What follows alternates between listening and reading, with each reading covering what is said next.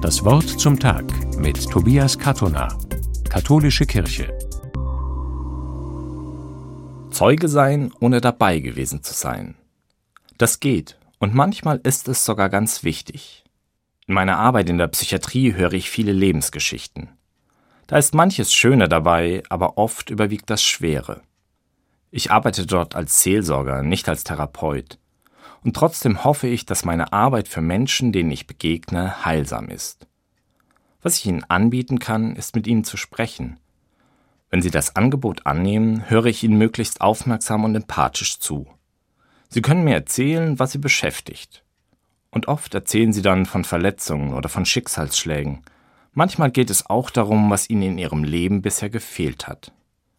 Ich höre zu und übernehme dabei auch die Rolle eines Zeugen. Ich bezeuge, ja, ihnen ist das Schlimmes passiert. Das, was geschehen ist, war nicht richtig und hat sie schwer verletzt. Dabei erinnere ich mein Gegenüber immer wieder daran, achten Sie gut auf sich, erzählen Sie nicht mehr, als Ihnen jetzt gut tut. Es erscheint erstmal nicht viel, was ich da tue, aber ich bin sicher, dass es wichtig ist, dass meine Gesprächspartner einen Zeugen haben, der zuhört und anerkennt, was sie erzählen.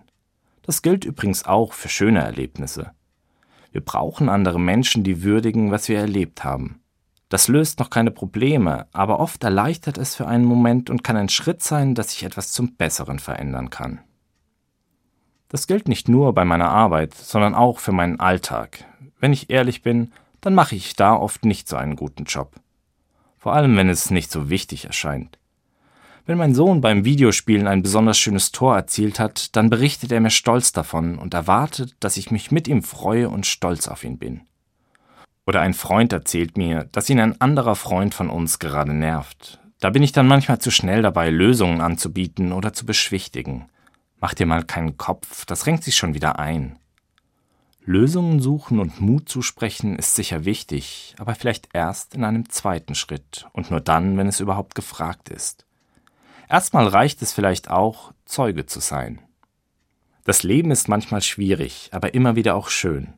Und es wird reicher und leichter, wenn wir uns das immer wieder gegenseitig bezeugen.